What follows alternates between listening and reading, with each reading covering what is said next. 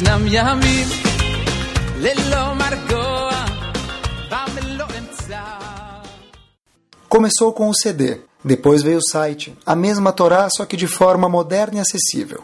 O shiur do Rabino Caraguila, shiur em português mais ouvido do mundo, está agora disponível em forma de aplicativo para os sistemas iOS, da Apple e Android.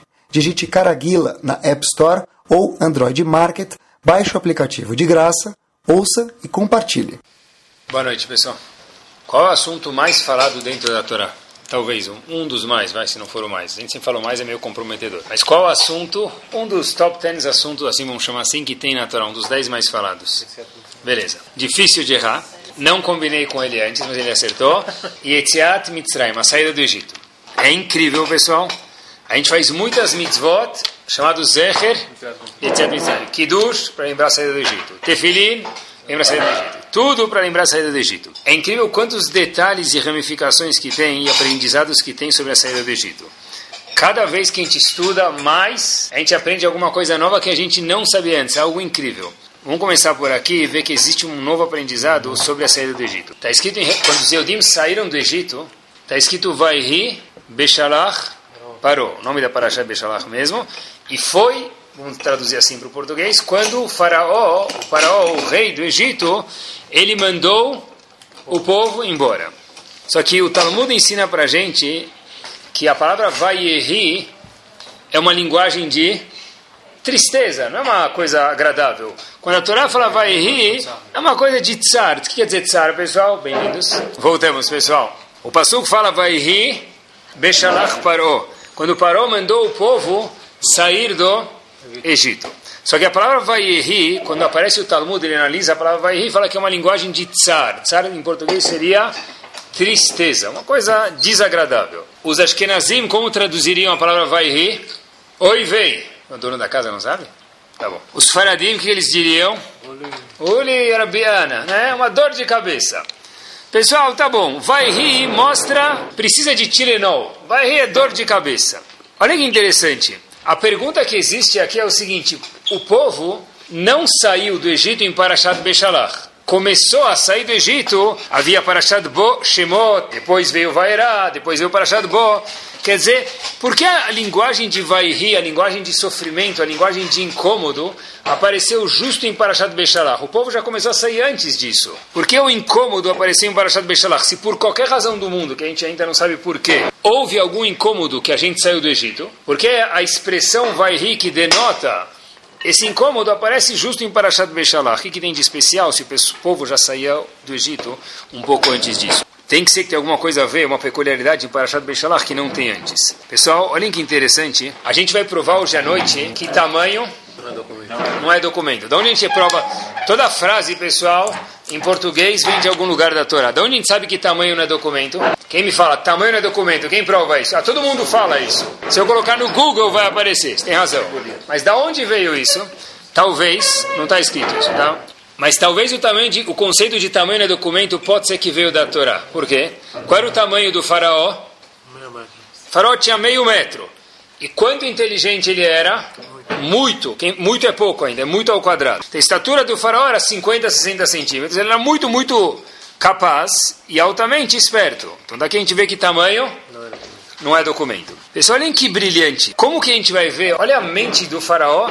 Faraó era uma das mentes mais brilhantes que houve. Apesar que ele era um rachá, malvado, mas era brilhante a mente dele. Em uma tacada, Faraó falou o seguinte: Hashem está mais de um ano querendo mostrar para o mundo que quem manda no mundo quem é? Eu, maiúsculo Hashem, dizendo. Mas, com uma tacada de uma ação, Paró falou: vou destruir tudo isso. Como? Paró teve falou o seguinte: eu vou destruir o plano divino. Quando o povo sair do Egito, vão perguntar o seguinte: como vocês saíram do Egito? Quem te mandou embora? Quem a gente vai responder? Vai ri Bechalach o quê? Paró. Vai ri foi. Bechalach, quando mandou quem? Faraó. Quando o faraó mandou o povo, aí que aconteceu? Que a gente saiu. Quer dizer, nós, Yehudim, devemos agradecimento a quem? Ao faraó. Quem tirou a gente do Egito? Peraí, depende. Quem fez os milagres foi Moshe Rabbeinu. Quem mandou a gente embora, quem acompanhou a gente na saída foi quem? O faraó. Então, pessoal, olhem que inteligente. O Midrash falou para a gente, quando a gente saiu do Egito, o faraó escoltou a gente, protegeu a gente na saída do Egito. Na saída do Egito, quando eles começaram a sair do Egito, o que a gente falou para o faraó? Hazako Baruch. Provavelmente ele falou, volte mais vezes. A gente falou, tá bom, quando tiver uma nova oportunidade, a gente vai voltar a te visitar. Olhem que inteligente, pessoal. Hashem está querendo fazer um plano para mostrar que ele manda no mundo. De repente, uma atacada de meia hora. Parou, escoltou eles meia hora. Falou, boa viagem. Deu um sanduíche de, de, de, de, de atum para eles. e Falou, boa viagem. E aí o que aconteceu? Em meia hora ele conseguiu virar toda a moeda. Puxa vida, olha como Farol é gentil. Uma tacada brilhante que ele mudou toda a situação. Falando, olha, puxa vida, agora foi na verdade o Farol que mandou a gente embora. A gente precisa agradecer ao Faraó. Ele deu carona para a gente, escoltou a gente. De fato, o faraó, sem você, talvez teria pego o trânsito aqui na Marginal Tietê. Você abriu o caminho para a gente passar. O faraó, na verdade, era o ex da época, não é? Obrigado, a gente chegou no aeroporto de Guarulhos a tempo, você escoltou a gente. Pessoal, esse foi o Vairi, essa foi a linguagem de tsar, de sofrimento. Vairi é uma linguagem de sofrimento. Por quê? Porque justo apareceu aqui. Porque nessa paraxá o povo foi mandado embora do Egito mas não foi mandado embora, foi acompanhado para fora do Egito. Hashem falou: Olha, estou com um problema aqui. O meu sofrimento, Hashem que escreveu a Torá, vai rir é o quê? Que agora os Yehudim estão sentindo o quê? Endividados para quem? Para o faraó. Ele fez uma atacada de mestre que fez as pessoas sentirem endividados a ele. Eles devem talvez a Karatatov, gratidão ao faraó. O faraó sentiu muito bem, ele conseguiu diminuir o cavô da glória de Akadosh Baruch Hu. E o gosto final foi que Farol ficou gentil com a gente. Ele deixou um gosto, a sobremesa ficou boa. Então, Farol é um cara legal. Agora, tem um problema com isso, pessoal. Por que a gente saiu do Egito? Qual era a finalidade que o povo saiu do Egito? A gente sabe isso. Receber a Torá. Agora, qual é o primeiro mandamento? Observem com cautela aqui. Qual o primeiro mandamento? Anohi Hashem Elokecha. Eu sou o seu Deus. Que o quê? Asher, traduz, que Otseticha te tirei Meretz Mitzrayim. Tem um furo aqui. Eu sou o seu Deus que tirei do Egito. O objetivo de sair do Egito é para ganhar a Torá. E o primeiro mandamento qual que é? Eu sou o seu Deus, a Kadosh Baruch dizendo que lhe tirei do Egito. Mas espera aí, não foi Anohi Hashem? Quem acompanhou a gente a sair do Egito? Existe aqui uma sociedade entre o faraó e Leavdil Akadosh Baruch. Quando o faraó acompanhou a gente para sair do Egito, isso enfraqueceu o quê? Anohi Hashem Elokecha, Sherotzeticha, Meretz Mitzrayim. Eu sou teu Deus que tirei do Egito. Na verdade, não é o faraó que tirou a gente do Egito. Quem tirou a gente do Egito? Não é Hashem, melhor dizendo. Quem tirou a gente do Egito? Hashem com a participação de quem? Do faraó. Agora, Hashem, obviamente com todo respeito, se a gente pudesse falar assim, tem um problema. Como vai retificar essa situação? O Kadosh Baruch Hu agora tem um problema, vamos chamar de alguma forma ou outra. Como ele vai retificar a situação para mostrar que só Kadosh Baruch Hu tirou a gente do Egito? O povo, Hashem, Hashem também, Leavdil, tem uma atacada brilhante. O povo, logo depois de sair do Egito e ser acompanhado pelo faraó, o que acontece? O povo começa a ficar perdido no deserto. O que, que o faraó fala? Uau! O povo está perdido, quer dizer que o quê? Agora é nossa chance, egípcios falando de quê? Recuperar o povo. Poxa vida, talvez a gente pode atacar eles. Ótimo. O que a gente vai fazer agora? Hashem falou, tá bom, deixa eles chegarem até perto dos Eudim, vamos abrir o mar, o povo vai passar e quem vai morrer lá dentro? Os egípcios. Agora, quem vai abrir o mar visivelmente para todo mundo ver? Hashem. Como que o faraó é visto agora, pessoal?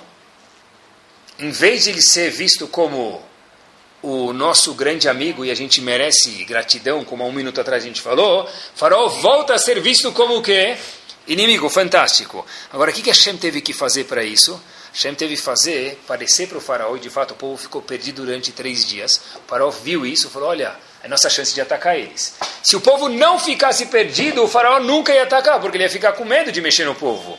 Quer dizer, a Kadosh Baruch Hu retificou a situação, fazendo parecer com que o povo estivesse perdido, para o faraó correr atrás deles e atacar o povo e ver de volta a glória, o kavod de Akadosh Baruch Hu no mundo, que essa era a única finalidade da, de, desses todos esses milagres que aconteceram dentro do Egito. Olhem que curioso ainda, está escrito, a gente lê no Vayosha, que os egípcios morreram de algumas formas. Alguns dos egípcios, uma categoria dos egípcios morreu de que forma? Alguém aqui já engoliu água? Estava na praia assim, estava nadando, deu uma engolida de água? Então é incômodo isso. Mas está escrito que os egípcios, como eles fizeram? Os egípcios subiam, respiravam um pouco, engoliam água, aí a chama afogava eles no mar. Dava um caldo neles, boa. Dava um caldo neles. Aí ficava lá, quanto tempo aguenta? 2 minutos e 19 segundos. A gente esperava 2 minutos e 18 segundos, subia a respirar de novo. Respirou, o que acontece? Calma. mais uma vez, desce de novo. Era um atrás do outro até não aguentar mais e falecer. Quer dizer, Hashem mostrou para todo mundo de volta que quem manda no mundo é Kadosh Baruch Hu. Agora, pessoal, prestem atenção, me, per me permitam a expressão aqui, como os egípcios foram trouxas de perseguir o povo. Egito inteiro já foi o quê? Aniquilado. O próprio filho do faraó morreu. O faraó, para conquistar pessoas, para ir atacar o povo, teve que abrir o tesouro real e falar: olha, quem quiser vem pegar tudo o que quiser para receber o tesouro real. Ninguém queria ir. O faraó teve que convencer eles monetariamente a ir.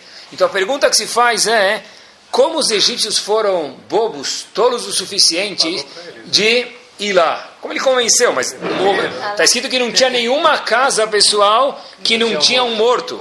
O filho do cara morreu. Como, como que ele vai perseguir? Pessoal, eles passaram por 10 makot. A resposta é muito simples. Olha o que Hashem fez. E esse é o título, e esse é o tema do tio de hoje. É o seguinte. Puxa vida. Olha que bobeira nós egípcios fizeram, fizemos. Quem mandou o povo embora?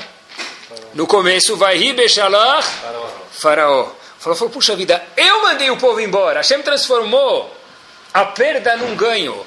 O vai rir era triste. Hashem transformou isso num ganho. Qual que é o ganho? O ganho é o seguinte. Puxa vida, olha que o faraó falou para si próprio. Olha que como eu fui bobo, o que, que eu fiz? Eu mandei o povo sair do Egito. O que aconteceu com o meu cavoto, com minha honra? Caiu. Então, se eu fui bobo, o que, que eu vou fazer agora? Para restituir a minha honra, o que, que eu vou fazer? Qualquer coisa que for necessária, inclusive uma coisa que seja aparentemente tola e estúpida. Isso mesmo. Quer dizer, pessoal, Paraó falou o seguinte: olha, puxa vida, como eu fiz uma coisa dessa? Porque já que eu mandei o povo embora, então quer dizer, isso a gente falou que era uma coisa incômoda, a Shem fez virar isso e falou: olha, puxa vida, você mandou eles embora, olha a besteira que você fez de alguma forma tenta restituir o seu cavô da sua honra, a sua glória, você, faraó, o que, que faraó fez? Para restituir a minha honra, eu vou tô afim, eu topo qualquer coisa, pessoal. Parece do faraó e da vida que as pessoas preferem morrer com dignidade melhor do que viver com desonra. Mesmo que eu vou morrer, Loaleiro, mas pelo menos eu vou morrer de uma forma o quê? Nobre que, que Bilam falou antes de morrer? Tamot nafshi mot yesharim. Eu quero morrer como uma pessoa o quê? De nível. Bilam, quando viu que perdeu a batalha, Bilam, o profeta dos outros povos, queria ir contra a gente. Ele falou, olha, pelo menos eu quero morrer. Mas você vai morrer, tenta ver mais. Não, o que me interessa agora é morrer com honra. Porque a honra, pessoal, fala muito alto, o kavod da pessoa, a honra, a glória que a pessoa tem sobre si própria, fala muito alto na vida da pessoa. Talvez a gente pode exemplificar um pouquinho o faraó, um pouco mais atual. Eu já escutei isso muitas vezes. A pessoa entra no cassino. Quem fez ele entrar no cassino para jogar na roleta? Ah, Rabino, eu fui lá com 100 dólares. Tá bom, foi com 100 dólares. Quanto é o máximo que você pode perder? Não, 100 dólares, o sapato, o cinto, o relógio e a camiseta. Acabou. Mais do que isso, não vai. Se ele levar carteira junto, Aí depende do que tem na carteira. Se tem um cartão de crédito, não sei se aceitam, aí como é que funciona, aí vai perdendo.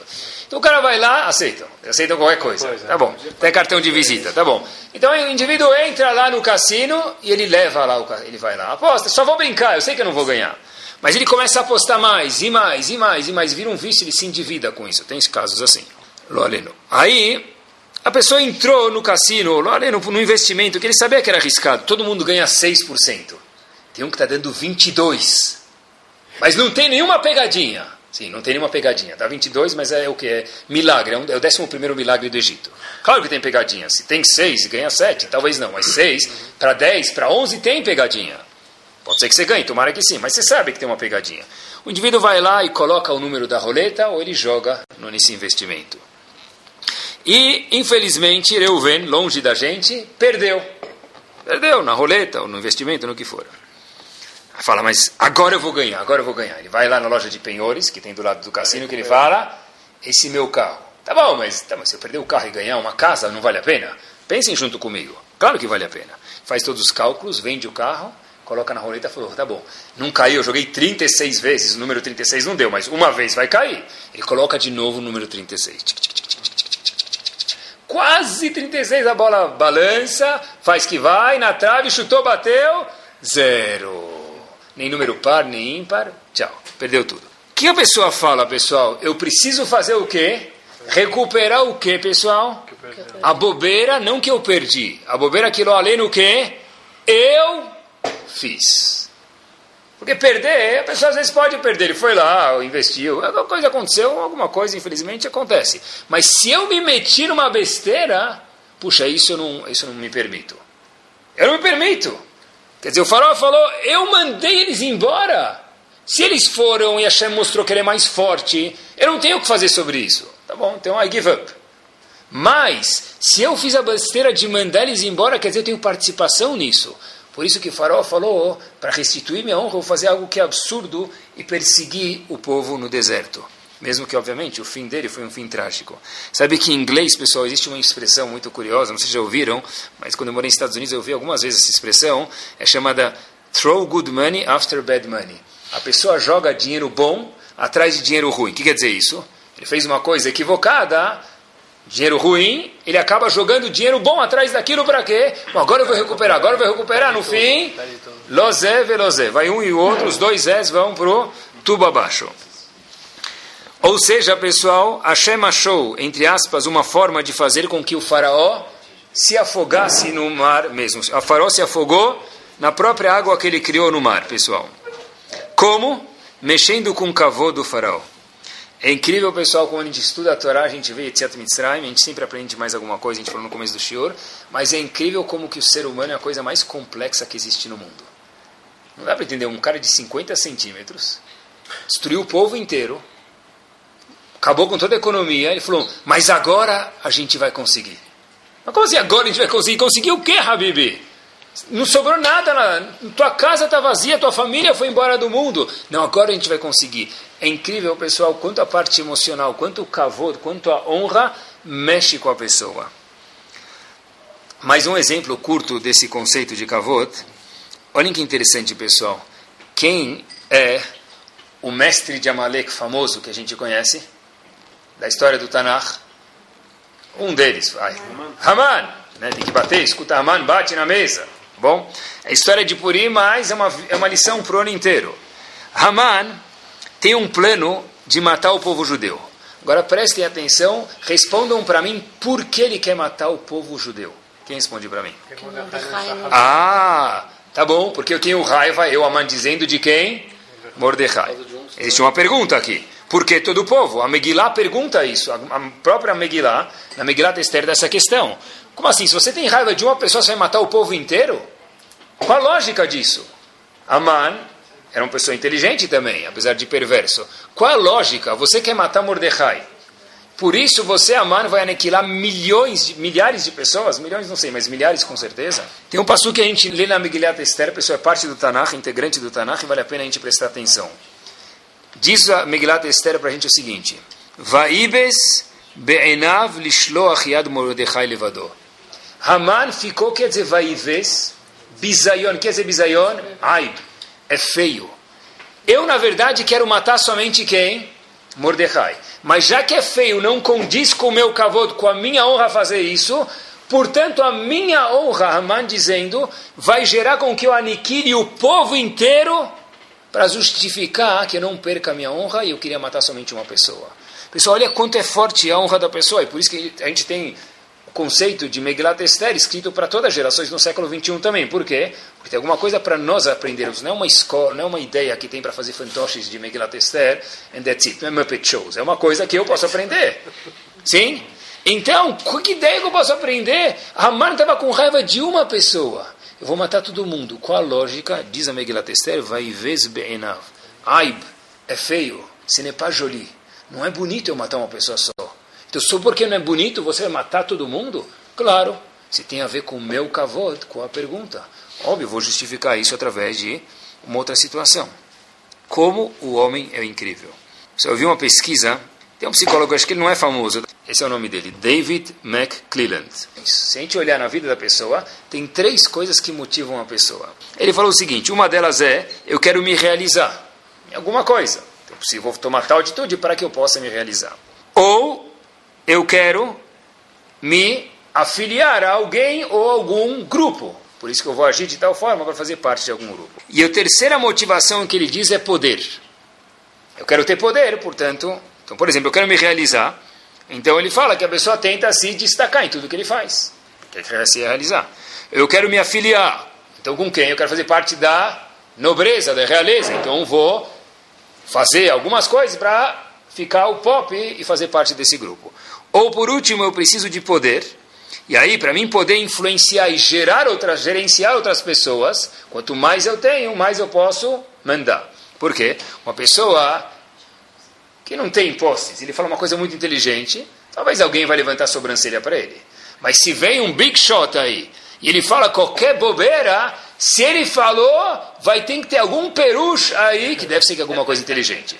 Procura que deve ter, porque senão ele não ia falar, ele é tão inteligente. Então, pessoal, olha que interessante. Eu estava pensando, depois que eu li essa pesquisa, as três coisas de alguma forma estão diretamente relacionadas com o cavô da pessoa. Eu volto. A pessoa quer se realizar. Quer dizer, realizar? Eu quero conseguir para mostrar que eu consigo.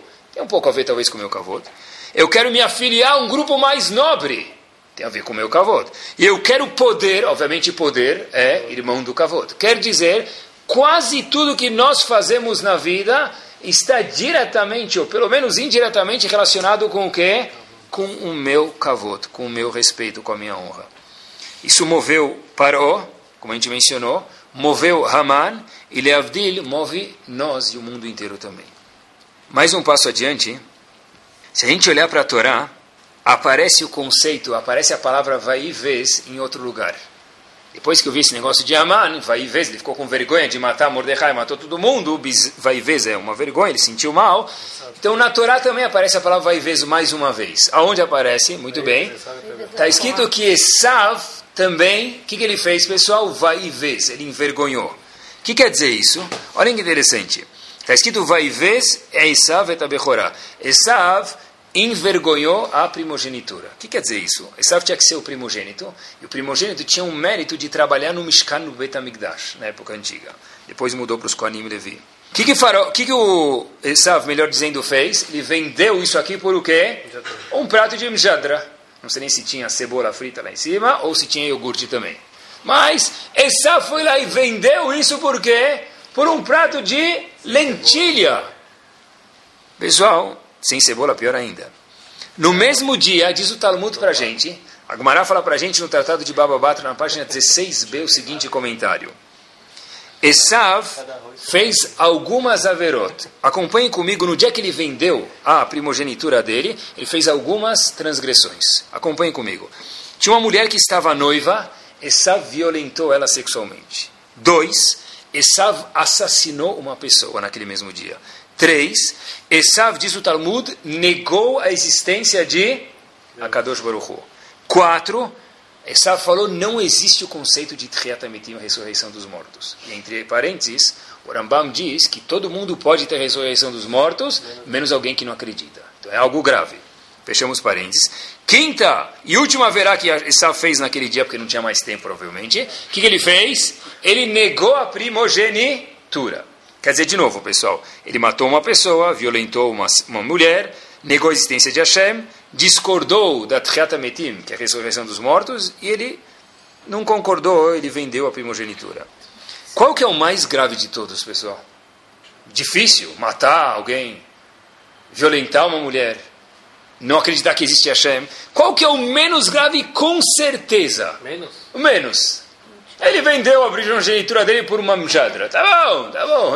Se eu, se eu tenho um carro que vale X, eu vendei por X menos 30%. Tá bom, fui bobo, você tem razão.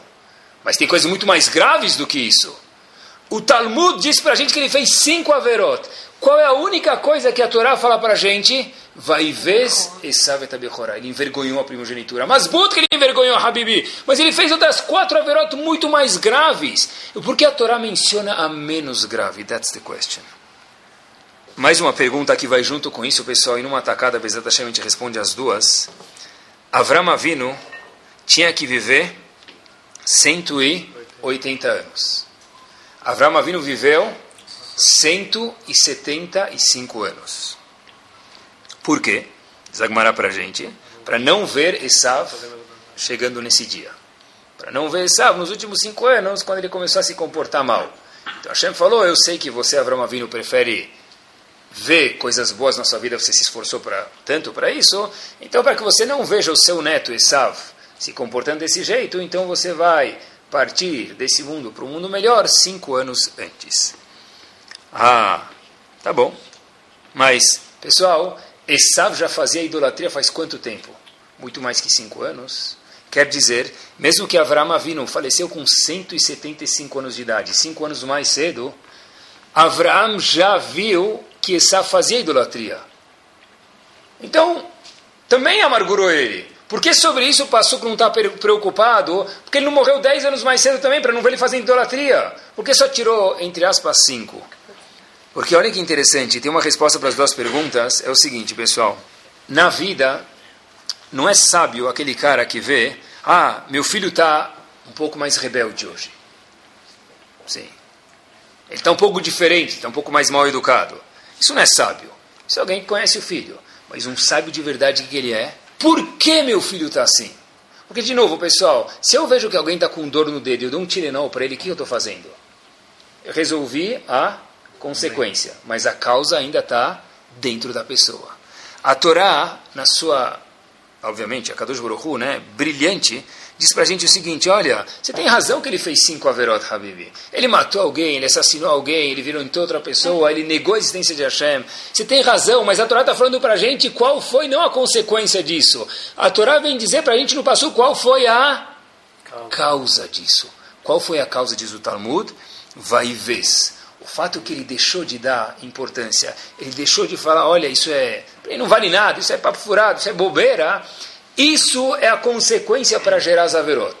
Então, pessoal, porque Avram Avinu, Avram Avinu a gente perguntou, viu está fazendo idolatria? Isso incomodou Avram Avinu com certeza, mas não era o fim do mundo para ele. Por quê? Porque enquanto ele ainda ele fala, poxa, eu estou com vontade, eu sei que é errado, mas eu faço, tem chance de melhorar.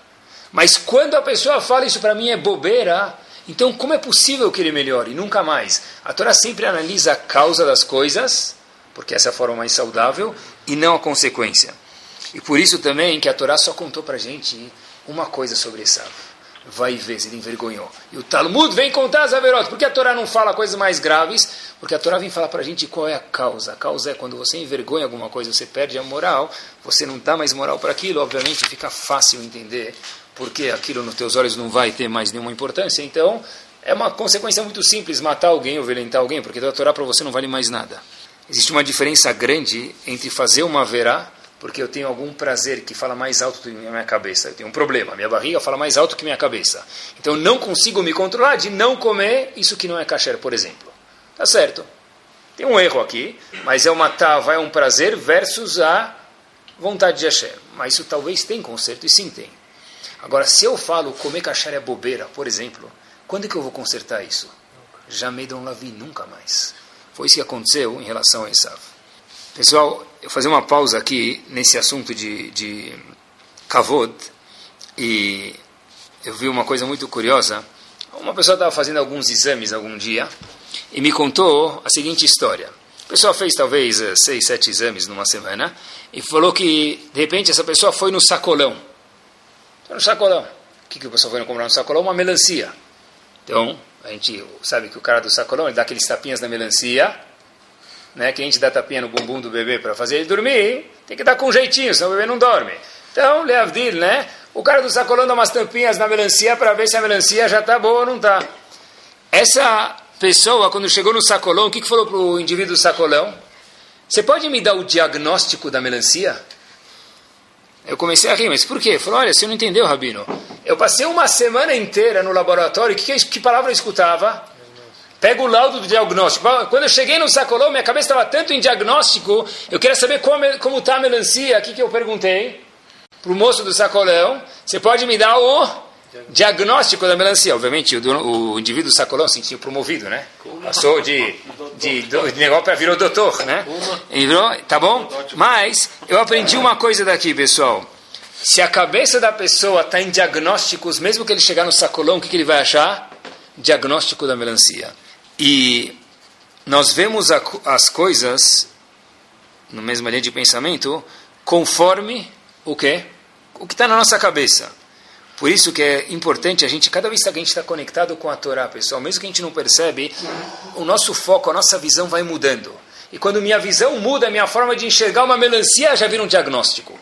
Por quê? Mudou. Se hoje, por exemplo, a gente está falando de kavod, por exemplo, eu vou começar a enxergar minha semana, ou pelo menos amanhã, o meu dia, nesse aspecto e falar, puxa vida, olha quantas coisas eu faço por causa disso, e talvez eu possa reavaliar se são coisas que são cabíveis a um ser humano inteligente como nós somos fazer ou não.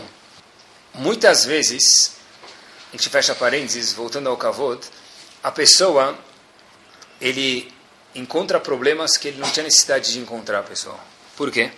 É o seguinte, Quantas vezes a pessoa começa a criar expectativa muito alta sobre ele próprio? Eu, eu, eu tenho uma expectativa muito alta, por exemplo, da onde eu tenho que chegar, do cavote que eu tenho que ter, do dinheiro que eu tenho que ter, do status social que eu tenho que ter. E eu não consigo dormir à noite por quê? Porque eu estou preocupado com o quê? Porque eu não cheguei lá. A pergunta é: quem falou para você que você tinha que chegar lá? Outro exemplo, apesar que não tem a ver com o estilo de cavodo, mas eu faço questão de mencionar. Quando eu espero demais dos meus filhos, que ele tem que ser número 10, não sobre 10, eu sou tzadik, sobre 11 eu espero 10, também é demais. E aí ele não consegue entregar isso para mim. Já que ele não consegue entregar isso para mim, como eu vejo ele? Um erro na minha vida.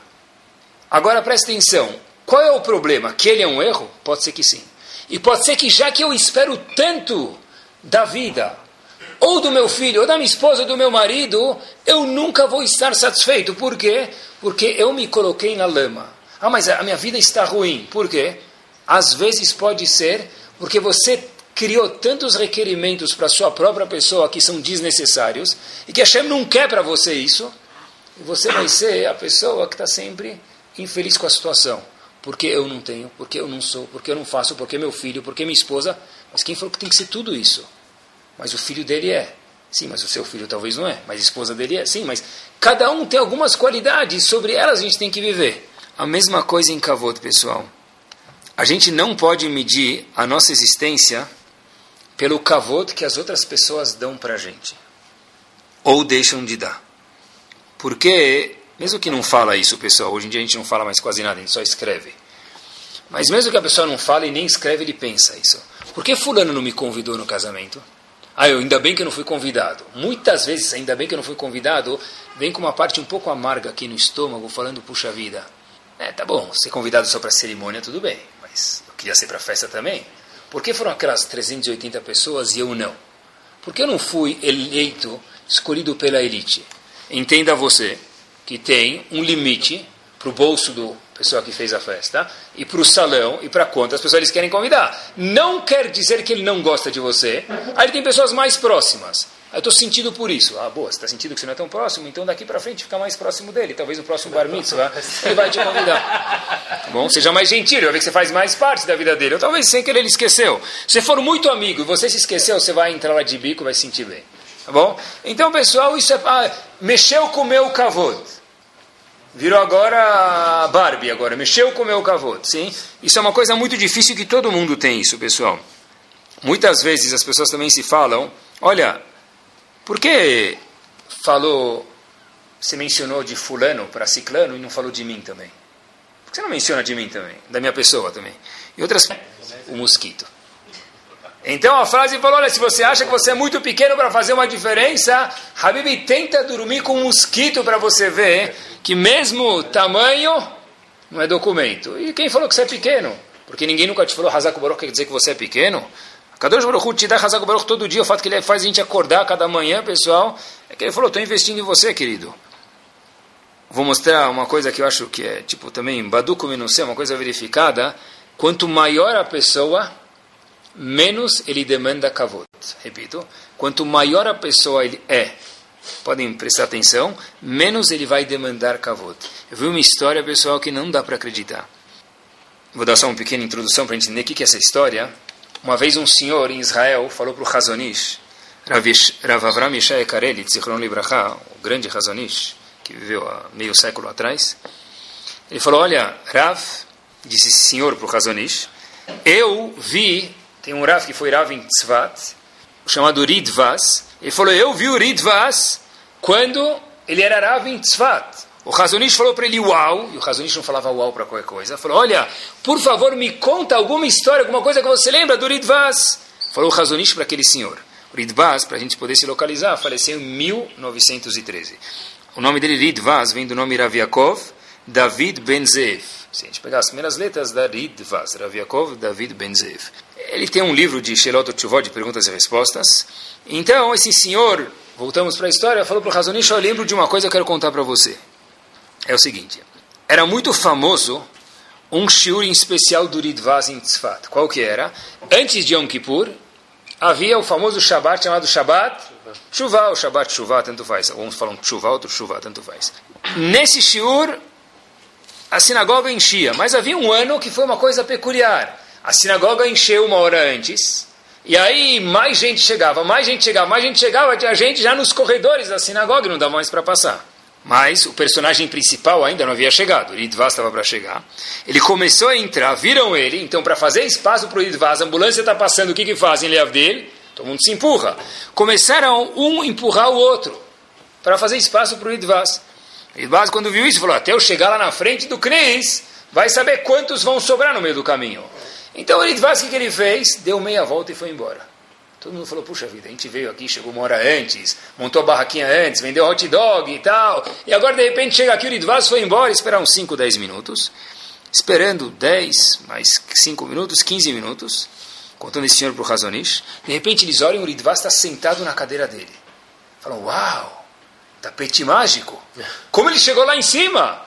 Ele não passou por aqui, eu vi, todo mundo falou, eu vi, ele deu a volta, e de repente ele está sentado na cadeira dele, o que, que ele fez? Lidvaz não era mágico, era um grande Talmud Raham, mas não era mágico, pessoal, nem ilusionista. Por onde ele entrou? Pessoal, algumas pessoas estavam sentadas na frente, perto de onde o Lidvaz dava o lá na frente do Knis, da sinagoga, viram o seguinte.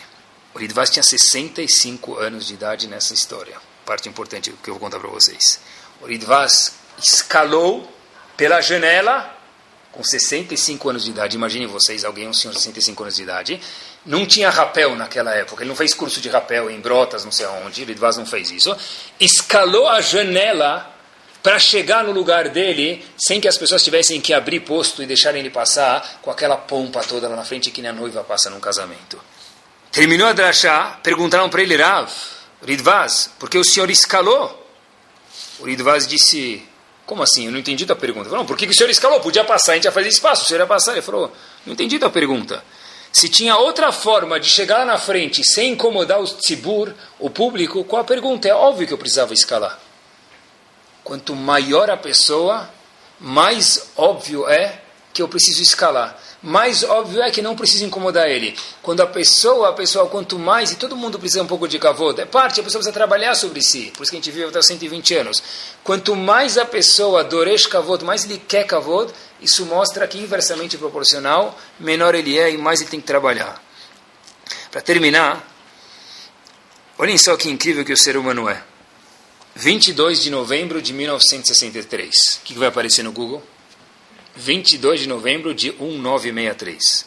O que vai aparecer? Me permitam, desculpa, esqueci o título. No Rav Google. Podem. Coloquem 22 de novembro de 63 quem precisar de uma cola, o Google dele está um pouco lento, coloque em Dallas ou Texas junto. Ah, morreu. Coloquem do lado o 35 presidente dos Estados Unidos que vai aparecer, que, famoso presidente dos Estados Unidos, foi assassinado. O nome do assassino dele é chamado Lee Harvey Oswald. Esse foi o assassino do 35º presidente dos Estados Unidos, 1963, 63, 1963. John Kennedy, Zichron Libraha. Olha que interessante. O que, que falou? O que, que falou, meus queridos, o assassino? O seguinte: eu vou ser preso, porque presta atenção, não é qualquer um. Matar o presidente, talvez eu consiga, mas eu sei que não vai me ver e vão pegar, tá cheio de agentes lá, eu vou ser preso, assim disse ele. Mas vale a pena, por quê? Pelo menos eu vou ficar famoso, e ficou mesmo. Disse ele o seguinte, pessoal: eu terei meu nome no jornal, qualquer jornal do mundo, do lado do presidente. Não vale um tiro? Não vale arriscar? Pessoal, quanto o kavod balança a pessoa, quanto o kavod move a pessoa. Eu sou capaz de assassinar alguém para amanhã poder aparecer no jornal. Qual é a coisa se vocês procurarem nas escolas, as crianças adoram fazer. Escrever, pode ser no banheiro, pode ser na parede da, da classe, algum lugar. Reuven, Shimon, Levi, eu dar o nome da pessoa, estive aqui. Mas por quê? Rabino, eu quero que eles lembrem que um dia eu passei por aqui. Quanto o kavod move a pessoa. Que Bezat Hashem, pessoal, não vai dar tempo de a gente falar sobre isso hoje, mas eu faço questão de salientar nós precisamos saber dar kavod aos outros, repito, dar kavod aos outros, mas saber que o nosso valor, o nosso kavod não depende da aprovação, da assinatura do Hazako Baruch, de Conte Jolie dos outros. Que, apesar da Hashem, pessoal, a gente possa reavaliar as nossas atitudes e ver o que o kavod está falando mais alto do que o certo, a gente possa reavaliar o que a gente faz e junto com isso, como a gente mencionou antes, lembrar que muitas vezes a gente coloca expectativas tão altas para a gente que a gente cria insatisfação dentro da nossa pessoa. Que apesar da a gente possa dar kavod para a coisa certa, como a gente fala muitas vezes, o tunu kavod da Torá. Pessoa que dá kavod da Torá, que foge do kavod, está escrito em Pirkei Avot que o kavod não vai atrás dele, ele persegue ele, vai seguir ele. A pessoa não vai conseguir fugir do kavod. Da a possa dar kavod para a coisa certa e o kavod de verdade correto, que é a Torá e as mitzvot, possa perseguir cada um de nós e nossas famílias. Amém. Amém. Torá Sound, desde 2001, aproximando a Torá dos Yehudim e de você.